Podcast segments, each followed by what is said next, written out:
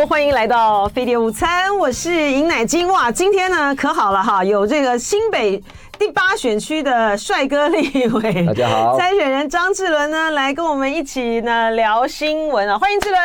大家好，欢迎我们飞碟的观众、听众朋友，大家午安，大家好，乃菁姐好。还有这个，我们一开始的时候呢，就在聊那个呃大巨蛋啊，然后亚锦赛啊，然后这个。赢韩国了！对，我们全民吃泡菜，全民吃泡菜。那天非常感动啦，因为有几个重点跟乃菁姐报告。这是大巨蛋啊，这颗蛋，我台北市、双北市的好朋友把它孵化出来了，开幕，而且有请了这个王贞治，王贞治，嗯，哦，传奇的，对，传奇的球星王贞治来开球以外，最重要的那场比赛，我们还要完封。对，我对，哦，四比零，四比零，四比零，四比零完封胜，四比零完封，对啊，完封韩国 就是。啊、哦，我觉得是接连的感动哈。第一个呢，他那个大巨蛋呢，在开始这个试营运的时候呢，这因为是像我这样的年纪，我就经历过那个年代哈。比如说，你看三十二年前呢，然后大家在那个大雨里面呢，这些呼喊说我们要巨蛋，然后郝院长那时候这个答应了大家的这个要求，三十二年呢。哦，然后终于这个出来了哈，我觉得这个蒋万安呢，这一点呢很棒哈，能够在他这个到今年十二月二十六啊还是二十几就满一年嘛，好的时候，在就职满一年前的时候，让大巨蛋孵出来了，我觉得很棒，我觉得真是非常棒。而且那天在现场说，大家这个谢谢这个郝院长，郝院长这个在天之灵呢，应该觉得说很安慰了哈。然后，然后呢，哦桑这个王贞之那个开球。我觉得好，我觉得好动人哈。对了，对，对我当时没有想到是请这位嘉宾，我觉得蛮有蛮有纪念价值的，蛮有纪念价值。而且这个呃，王贞治呢，他在他这个是他这是台湾的是世界的骄傲啊。然后他那么多年，他他真都还保有这个中华民国国籍啊，都也都没有入籍。而且呢，他那天呢就说我们要在这边赢一场，对不对？哈，果然。果然，就是赢了韩国。我们跟韩国实在是有一种很很微妙的情节。大家知道吗？日本、南韩、台湾三队总是有时候互赢互输嘛，纠缠不清嘛。尤其在世界排名上。我们当然希望哦，再打一定要打赢，打赢韩国。赢韩国，赢韩国。是，哎，我这我听我跟乃菁姐讲，你你知道吗？那天的票，尤其是那天票非常特别，那天票是秒杀，真的哈。很多小好朋友买不到票，嗯，就那天呢，因为刚好造势活动，我遇到李世川，我们副市长，也是我们新北市过去的副市长。对啊，我跟他说，川北太厉害，对，川北太厉害。我那天开开玩笑，我说为什么大家都买不到票？他跟我开了一个玩笑，他说他讲话都这样。就是要让你们买不到票啊！你学的很像。他说：“温杰得共出亚，就是要让你拿不到票，你们才会珍惜啊，要来拿票啊！”哦。我被他笑死了，真的。哦，他那天去，他那天去站台嘛，对对对，去帮他站你的台嘛，他就说他是拿铁锤的嘛，哈，铁共锤啊，铁铁共锤啊。然后我们就说，然后他还问说，你们有买没买到票？下面都说没有。他说我就是让你们买不到票。而且很在，这虽然没有，就是没有满场的情形之下，哈，然后呃，疏散的很快，哈，我觉得这点真的是很了不起。那现在就是要逐步逐步的考验，哈，然后在这个满场的这个时候。会会那个就考验那个疏散的这个能力，而且我觉得说这个球员呢，呃，球迷啊什么也都蛮蛮配合的哈。大家呢真的开车的就很少，然后搭搭这个叫搭这个大众运输系统比较多。可是呢，大家好像没有发现，就是说在呃国父纪念馆。那边逸仙路那边，它其实还有一个通道，那边可以这样子下去，这样走。那边那边的人人就比较少。下次下次再去看的时候呢，可以试试走那个地方。哎，你自己是不是球迷啊？我是球迷啊，我从小就开始喜欢兄弟兄弟象。哎，我也是哎。因为小时候我记得那时候兄弟像有一个很有名的这个。呃，假日飞刀手啊，或者是路易士啊，其实都是大家喜欢的。嗯、我小时候其实大家只要拿到一颗球就开始丢。我跟我小小，我跟我弟弟啊，以前都在我们家的院子里面一个丢一个打，然后打出去了以后就跑来跑出去捡，然后再回来打。然后有时候球都不知道打到哪里去。其实这就是大家的回忆。所以真的大巨蛋对很多的好朋友来讲，我记得讲了好久，就是说，对我们去这个日本啊，看到东京巨蛋，结果每次在打很多的。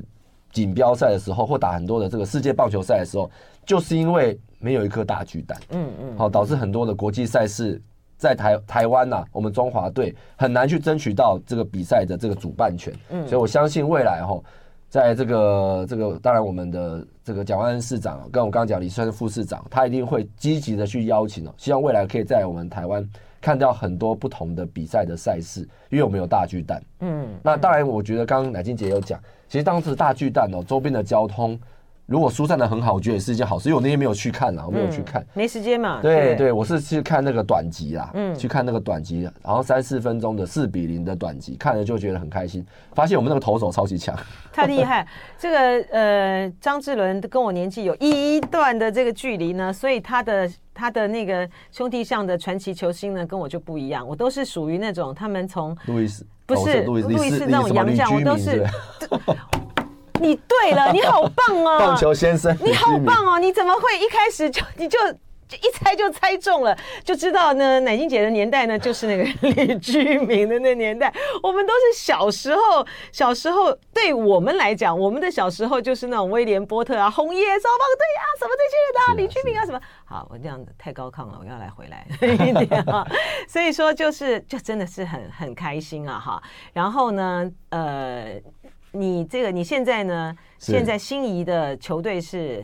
我其实我过去是兄弟象的球迷，可是我现在也不会演了。嗯，我常去桃园，这样可以讲吗？这可以讲吗？我常去桃园看这个这个这个桃园呐。乐，虽然你是新北嘛，对对，我是新北啦，可是我还去桃园。嗯，不过有一个故事啦。嗯，那是因为我太太啊，她的表妹，本身就在这个乐天桃园啦啦队当啦啦队。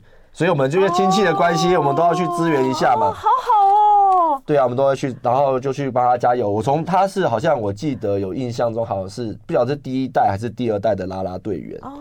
对，所以一开始的时候，那时候我还记得，那时候刚好啦啦队刚兴起的时候，还不是那么热络，所以球那个座位没有那么满，然后我们就偷偷摸摸去。也不用跟他讲哦，就我们一群亲戚坐在那边，然后拿他的照片，亲友团，对，亲友团拿照片，拿他的照片，拿到海报在那边弄，结果他在跳一跳跳跳，突然转过来的时候，就会很开心跟我们挥手，好可爱。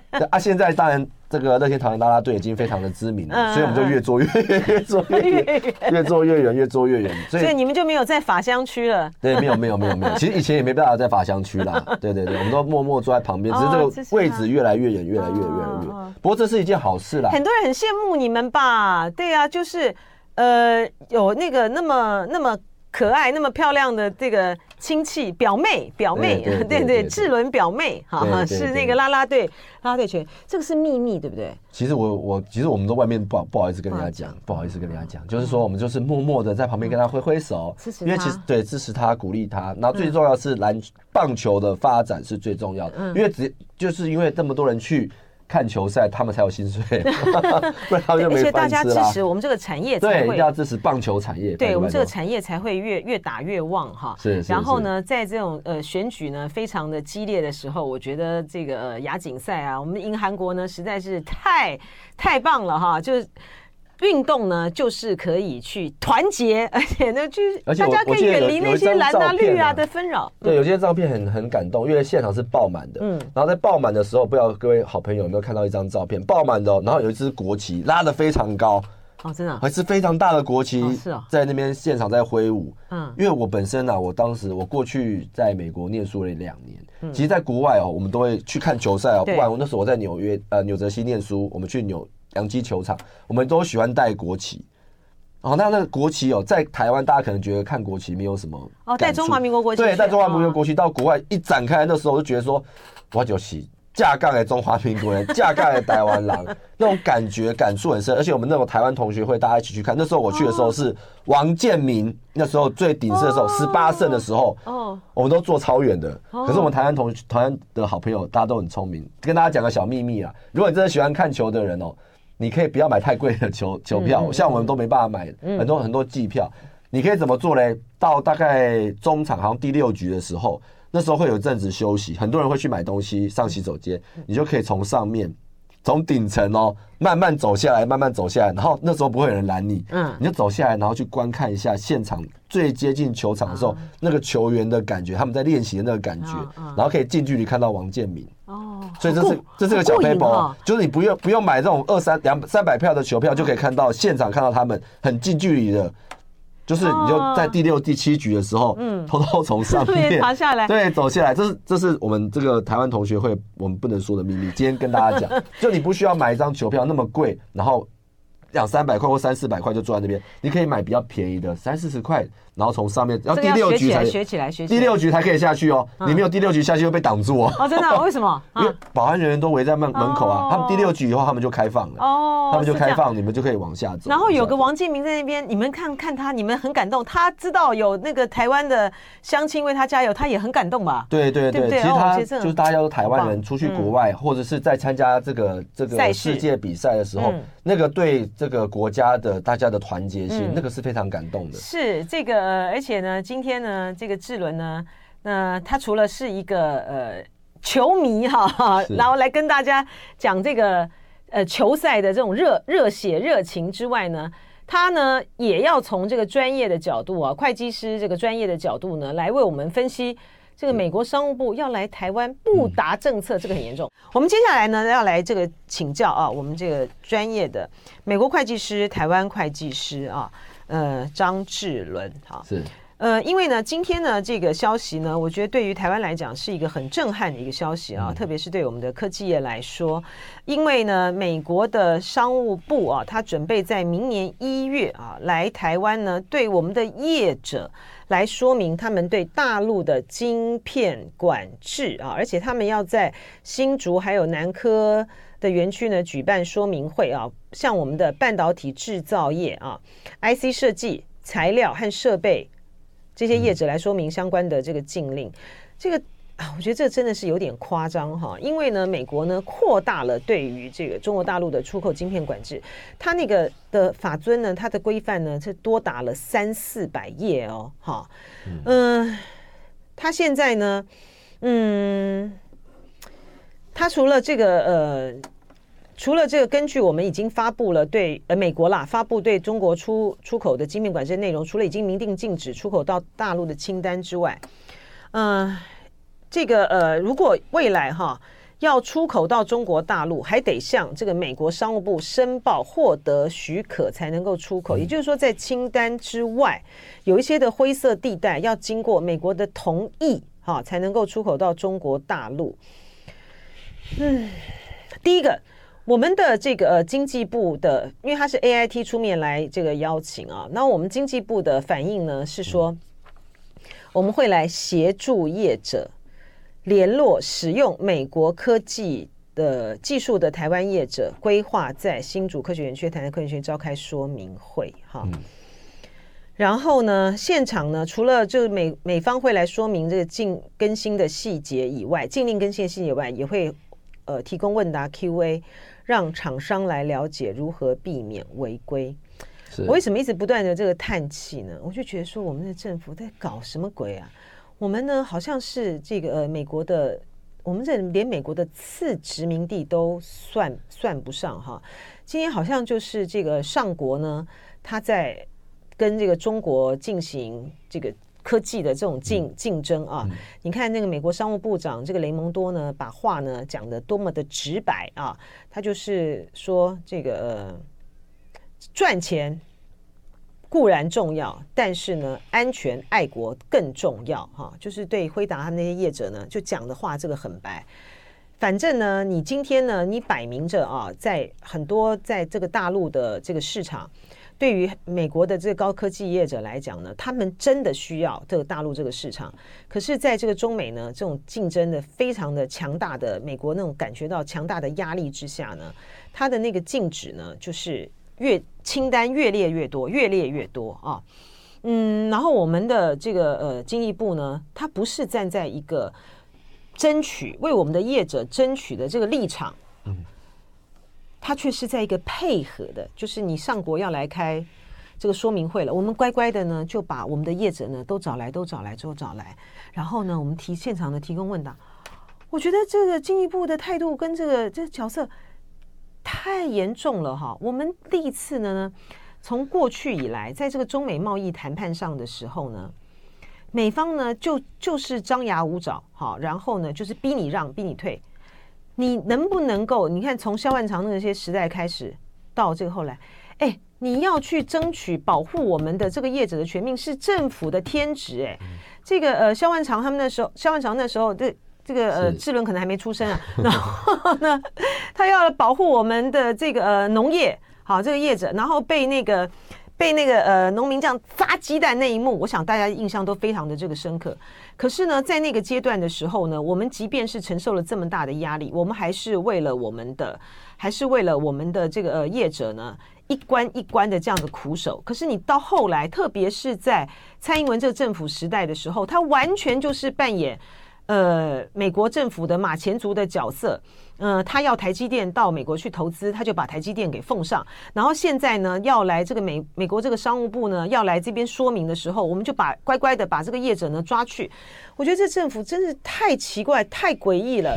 就是你跟美国人谈判呢、有一个很重要的一个前提跟一个原则啊，呃，他就是柿子挑软的吃，特别是像对。蔡英文政府这么的配合的这个国家来讲的话，那他就是我就是开了清单给你，你就你就是照收就对了。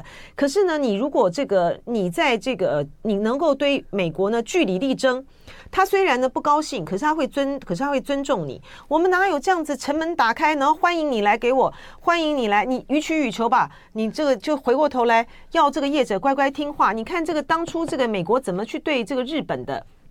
这个日本，他这样去禁止他的这个呃的这个呃科科技的这个发展，然后呢，这个广场协议呢，让日让日本的就这样衰落了多少年？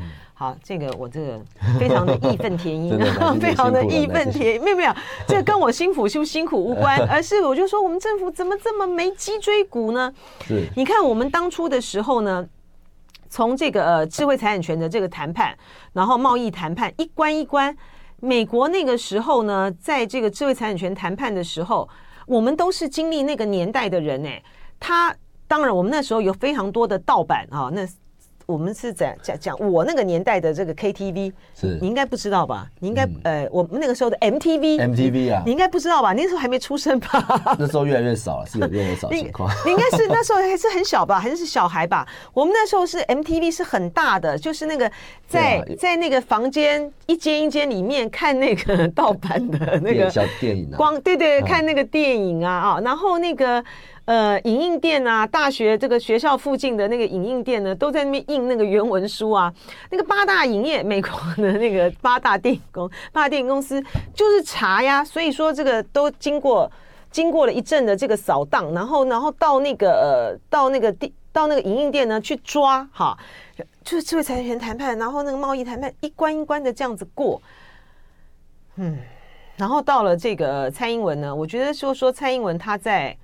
嗯，担任这个国贸局这个顾问的时候呢，当时你还，当时呢，那个呃，他要出来参选的时候，那个何美月啊，那个经济部长什么，把那个蔡英文呢就捧了一朵花一样啊，就说他在里面多么的捍卫我们的捍卫我们的权益或什么的，好，可是呢，你看他到了上任来之后。他有他有在哪一个关口上的时候，真正的是站在我们的这个业者的权益上面去争。这个美国呢，也对这个南韩的这个施压哈，然后这个晶片业者，就算是尹锡悦这么的这么的抱着这个美国的大腿。他们还是要为他们的这个晶片业者来争出一个，来争出一个道理出来嘛？是不是？因为他们也有很大的一个市场在中国大陆啊。好，来，这个我们来回到这个呃智伦的专业的角度，你从会计师、美国、这 个台湾的会计师的角度，你有些什么样的观察？嗯，呃，我这边来分享一下哈。刚刚那个乃金姐讲了，我觉得非常的这个贴切了。那我本身呢，我过去我是有经历到这个，当时自己大家还记不记得中美贸易战？嗯嗯，就是因为中美贸易战，你讲的是哪一轮？就是上一轮这个上一轮川普的那个时候，对对，川普的中美贸易战，就是因为他当时跟美国跟中国大陆做了贸易战以后，导致当时全世界的经济失调。第一个我要跟大家报告的，它绝对不会只是美国。跟中国大陆之间的当时中美贸易战不会只影响这两个国家，当时就是因为这个美国要限制大陆的很多农产品出口，导致他们过后续他们美国大陆缺粮，粮食不足，然后后续其他国家采购也造成了其他国家的无法应应。这个后来那美国这边大陆这边是也是呃美国这边也是禁止很多的东西去采购，却要去抵制很很多的大陆这边的问题哦，导致全国的经济、全世界的经济哦，两边的就供应链就乱了。对，嗯，因为你美国那个川普那时候就是要断，就是他就是打这个关税战嘛。对，对啊，嗯，那提高很多关税，导致世界隔壁很多周边的国家去影响，导致后来的经济整个大幅的萧条。这是我第一个要去提的。那现在我觉得比较特别的点就是说，关于这个这个半导体的这个这个采呃管制的部分哦，我觉得因为这个东西对台湾来讲非常的重要，因为我本身当会计师，我其实其实之前呢，我常去呃不管是新竹科学园区、南科去出差，知道这两个地方的确是台湾这个半导体的大镇重镇啊。然后而且重点是，其实台湾过去有针对半导体，我们每年呐，其实这些业者都有开座谈会，嗯。都是希望未来怎么样去把半导体的发展可以变得更好。那我让我觉得比较特别的点就是说，而且我们很多的这个台湾的厂商，其实过去啊经历过，不管是乌俄战争跟以巴，现在目前的以巴战争来讲，其实台湾的业子其实都有受到冲击。我讲我自己本身客的客户的立场来讲，他是做半导体的，做研发的，就是因为遇到了很多的这个乌俄战争、以巴战争的问题，他的这个研发的速度变慢了。为什么？因为他的客户不需要这样的产品的啊，嗯，没有没有对他的产品的需求那么那么的强调，因为大家认为战争的发生导致大家对于产品的需求量下降，很多的东西一直延期延期延期，嗯，他没有要去采购，导致很多客户他们的预期业绩都衰退很多。嗯，我不知道大家还记不记得，如果看到去年我们台湾科技业的财报，其实大我相信衰退的是比成长的多多很多，所以台湾的科技业其实，在疫疫情。跟这个这个以乌战争的呃那个乌俄战争的部分的时候是受到重伤的，嗯，所以现在我们现在一直在强调的是说，怎么样让台湾的经济在复苏，在国际化社会上有用我们的半导体在台湾的社会发光发亮，那在国际社会发光发亮。结果现在来的这个管制哦，我觉得第一点啊，冲击很大，对，冲击很大，嗯。那第二个，我们台湾的厂商要如何来去应应？那第三个，我要讲的一个很重要的重点。我们台湾很多我们的企业，其实，在大陆它是有合作厂商的，它不是单独的一些家公司。那我们当然是说，其实那我可是我要针对的一点是说，其实我们其实台湾呐，其实过去长期以来，不管是很多的台湾的厂商跟大陆的厂商，其实都已经有非常严格的控管。嗯，像我举一个例子好了，嗯我去大陆，我去 Apple 供应链，我们继续都要签保密协议的，还有他叫我们签一个很很重要的点就是。如果你有，当然是一个宣誓条款啊。如果你有违反保密协议的话，要赔偿的那个金额哦，那都是天价数字。是哈，对，所以已经哎、欸欸，你去他们的去他们的这个 Apple 供应链的那个主要的是什么？是要帮他们协助去看他们的。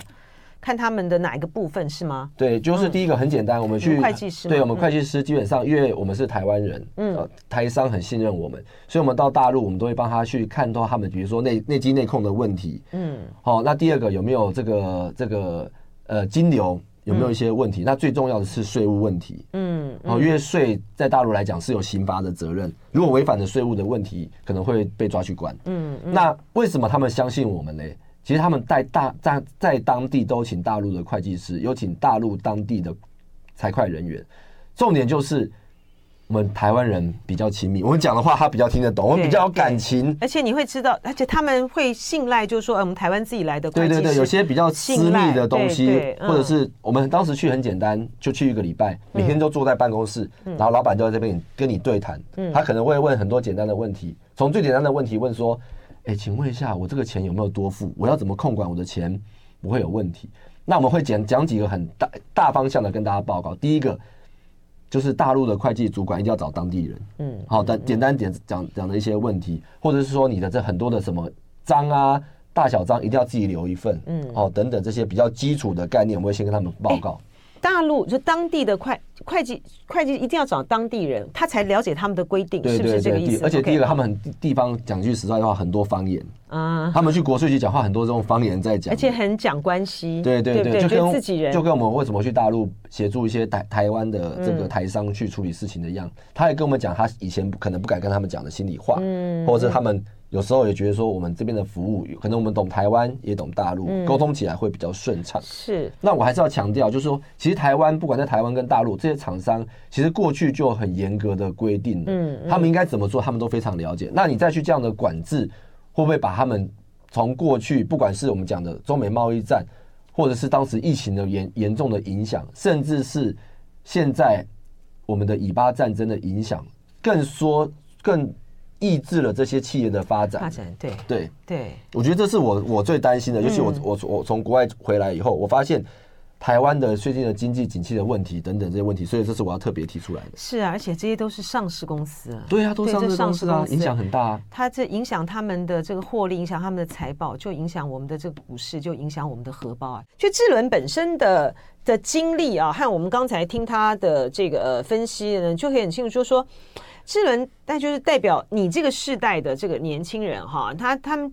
就是当你们，你又是美国会计师，台湾的这个会计师哈，当你们有这个专业啊这样能力，其实你的你的职职场的这个职业的这个发展，而且你可以接触到的，它其实就是不再分，没有那种国界之分哈，就可以。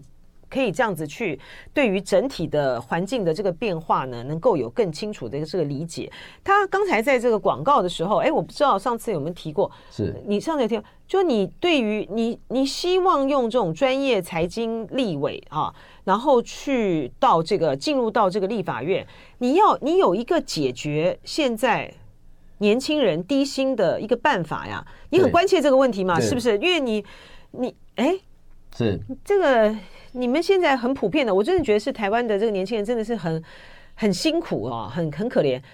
嗯、我们的我们昨天还前天公布了一个数字，其实年轻人的这个就业就业哈就业投入职场的那个比例呢，并不低哈。但是呢，就是穷忙一族，就薪水就很低哈，真的是蛮蛮辛苦。你你说你有方法，你要怎么样？你要怎么样这个救年轻人的低薪啊？其实这个方式哦，其实大家过去一直有在提到，只是说怎么样靠一些专业人士或者有理念或为愿意帮年轻人发声的人进入立法院帮大家发声。其实有一个方式可以做，大家可以听听看。第一个，我们鼓励企业多聘年轻人，多鼓励企业帮员工加薪。嗯，那企业一定会说，那你这样子让我没有赚钱，增加我的成本，对，让他增加我的成本没赚钱怎么办？费用更高，成本更高怎么办？很简单，从税的方面来来处理，就好像现在。我们让企业去加薪，多聘一些年轻人，他们所增加的费用，他们可以在税务上多去扣抵盈利事业所得税，让他们的税缴的比原本的税稍微少一点，他们就会有诱因去来多聘雇年轻人，多多来帮企业员工加薪。你这个你这个想法还蛮蛮有意思的，这个有有，你这个有。有这个提出来过，或者是说测试过吗？就是说这个反应会是怎么样？嗯，其实我觉得反应一定是好的，嗯，一定是好的，就是很像现在很简单。我刚刚第一段谈到体育，嗯，现在你只要捐赠体育，如果是一些特别的专业职业球队的时候，能扣抵的金额都是一百五十趴，就是说你捐赠一百块可以抵一百五十块，嗯，这就是一个很好的方式。你要鼓励运动产业。你就是去让他捐赠的人，或者是呃付出多愿意付出的人多扣抵一些税。嗯、你要补帮助年轻人，你就是让年轻人在加薪的这一部分上多帮企业去这个这个让企业多抵一点税。嗯，因为现在的已经就像南京姐讲，他会不会就搞企业有些就搞一些人头来啊？哦，那就就是这个很单纯，这就是要严刑峻法。嗯，这要稽查对不对？对，要一个稽查的模式，嗯，或者是一个举报的制度，嗯，哦，不能说。很多人他很当然很简单，我们很多时候好意，可是我觉得我的想法很单纯，先做了再说。因为如果不做，永远都是纸上谈兵。嗯嗯嗯。就好像最近很多的税法也是，第一波出来的时候，人家说的一句话很清楚嘛，上有政策，下有对策。嗯嗯。那对策很多讲白也是专业人士在想的，那就是专业人士对专业人士互相去做攻防，把过去有的洞。有的问题把它补起来，嗯，越做会越好，可是总比不做好。嗯，他就是要我们就是现在要透，你的意思就是说，其实我们现在就是透过各种的方式哈，然后呢来去解决这个低薪的这个问题，还有青年创业问题。对，因为我们的这个呃青年的投入的这个产业，比如服务业啊或什么，都是它不是属于就是那种知识经济的这个呃知识型的这个含金量低哈。比如说，呃，都是属于比较服务型的啦，哈，所以那就他那个薪水呢，就一直都拉拉拉不起来哈。然后我们我们讲什么产业升级啊、产业转型啊，那都已经是老问题了。而且现在是说，我们在这么长期的年轻人低薪的情况之下，有没有一些什么样刺激的政策能够达到立竿见影？所以你提出来这个政策，而且而且是这样子的一个目的。而且最近他可能也可以有一个，他可能也可以有一个。落日条款，哎，你说最近大家看什么？而且最近大家不是发现，只要是看到这个媒体新闻在报道，每年税政府的税收都超增好几好几好几什么百亿还千亿嘛，对不对？嗯。那这些钱为什么不赶快把它还富于民？那把它把一些补助到年轻人身上，让年轻人至少。工作起来会更愉快，知道说政府有在帮助他，而不是只是用一个口号等等这些问题。而且他，嗯，而且他不是一个纯粹的帮助啦，他是要去鼓励，哦，对，鼓励，对对，他是鼓励，对对，他是鼓励这个企业，并不是像说之前的时候，呃，因为应应到某些的这个情况，然后你说什么，呃，我们。你你聘雇年轻人，政府就补贴你多少？这个这个不一样。对，这个是你在企业里面呢，你只要聘雇年轻人，他都是这个时候可以，这些都是可以精算出来的啦哈。呃，然后的话，你是减免你的盈利事业所得税，对，营利事业所得税，它就它就是一个一个循环哈。而不是补贴，而不是补贴哈，这是一个正向的循环。对，它是一个循环。好，然后呢，呃，我们现在呢，因为有很多的这个网友还蛮关心这个智轮哈，智轮的这个选举的啊，所以呢，我们来回应这个网友的这个问题呢，嗯，来这个聊一下哈。这个陆彤说，邱成远的参选影响大吗？哦，其实当然，每一个政党派出他们的候选人都予以尊重，大家一起来关心综合，我们都。予以予以这个予以尊重了哈，嗯、那我们还是要讲的是说，综合的人民的心声是希望找一个在地努力打拼、看得到、找得到、做得到，而且具有专业的会计师，好，而且有一个有能力的人。尤其有最近碰到很多的事情呢、啊，也要跟大家分享的一个故事，就是说。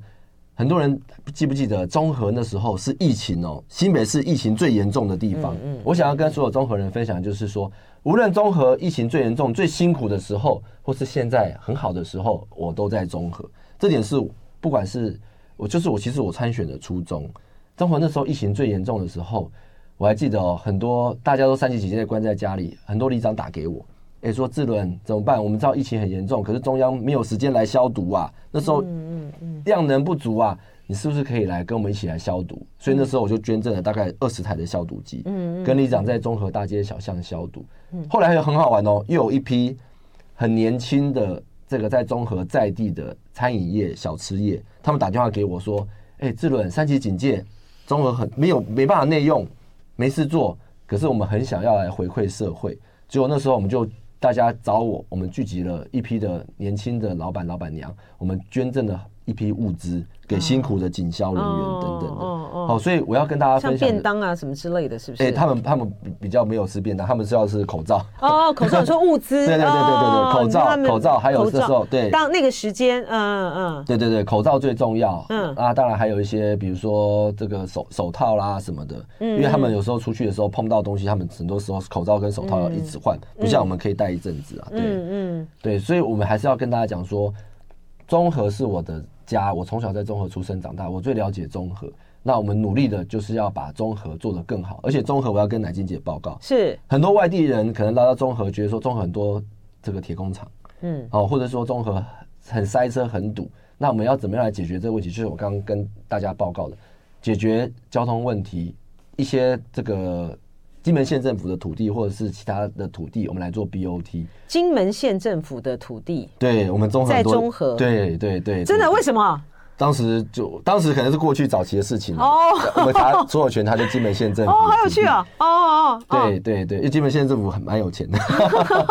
哦，我们可以来做一个，这是很早很早以前的，很早很早留下来的。对，可是很多金门县遥想遥想蒋公迁政府迁台的那时候吗？对，所以综合很多眷村啦。啊，对对对对，嗯。对，所以我们哦，眷村是眷村，金门县政府的土地是金门县政府的土地，对对，就是很多是国军的土地，嗯、金门县政府的土地、等等这些的的土地，对，嗯，好，所以呢，你在金门县政府土地现在面临到什么问题？嗯、就是第一个，我们未来哦，这是我的政策啦，嗯，这我一开都没有跟大家讲，这第一次分享，嗯，就是我们希望说，未来如果当选立法委员，我找综合在地的议员，找在地的里长，哦，以及找中和在地的理事长等等的，我们去跟。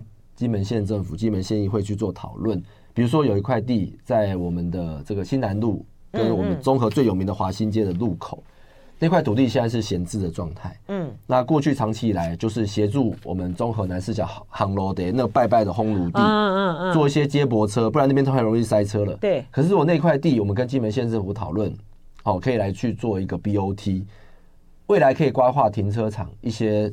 是大一些广场或者是一些会议中心给李明来做活动，或者一些运动的地方，托婴托幼都可以。嗯就是怎么来做 BOT，未来再来做规划，是那就可以让我们所有的像解决停车停车问题等等的很多的问题。哎，你讲到这个，因为的网友关心那个呃邱成远，我才突然想到，这个现在这个蓝白破了嘛，哈，对，那所以呢，你们本来就是那。你你本来也就没有要准备，你本来也就支持侯友谊，没有准备要请这个柯柯文哲的啦哈。哦、但是呢，现现在这个地方上面来讲的话，气氛来说的话，呃，蓝白河的破局对你来讲的影响是怎么样？其实蓝白河真的当时大家都非常关心，说我们从一开始蓝白河期待到等待，到最后有点生气。我还记得，呃，大家印象很深刻哈。就是当时他们签的那个六大声明，那几个人都有签那个六协议，对，四好像是礼拜四的下午吧，签的那六点协议的时候，当时大家都是群情，就是觉得哇，好开心，好开心，好开心哦。可是到隔一天，马上就变了，马上就变了，就是后来就是君悦饭店那一场嘛。我记得那天晚上我在里办公室，我们所有人，所有里面，我们全部在看那场直播会议，看了两个小时。看到大家都群情激愤，没有没有结论。是，所以说现在的就是本来你本来你的那个你的那个地方的气氛，大家就是要支持侯友谊的，对对？大家认为说，所以说现在呢，反正已经都各自走各自的路了。呃，你们对于现在的呃这个状况来说的话，对于你们来说是很加分的。是很是很这个呃振奋的，还是你们现在在选举的过程的里面碰到的是什么样的问题？其实是非常振奋的。第一个侯友谊，侯友谊他是我们新北市的大家长，他是四连霸的五星市长哦，而且他跟我们所有的里长好朋友通通非常熟。嗯嗯，所以第一个侯友谊是帮我们加分的。可是我相信啊，选举到现在加分也差不多到顶了，这样这样讲。那第二个我要讲的是。这个他的副手，嗯，好，我们赵少康董事长战斗蓝，嗯，口条好，会讲话，会阐述事实，而且让民众了解最新最最真实的真相，而且战斗蓝，所以我相信他在副手里面，我个人认为是三个里面三个政党里面最加分的。那还有一个重点，最最后一个重点非常重要，大家不知道吗？这次的选举。我们综合的相亲不分区立委第一名的韩国瑜有参战哦，对，所以对你们来说就是强强组合再加分是好，因为我们因为时间的关系哈，所以今天呢很开心啊，这个智伦呢来跟我们从棒球呢聊到专业的这个呃美国。呃，商务部呢要来对我们的这个半导体呢进一步限制他的专业的见解啊，还有这个相亲朋友们很关心他的这个选情，加油喽！好，谢谢智伦，谢谢谢谢。就爱点你 U。oh.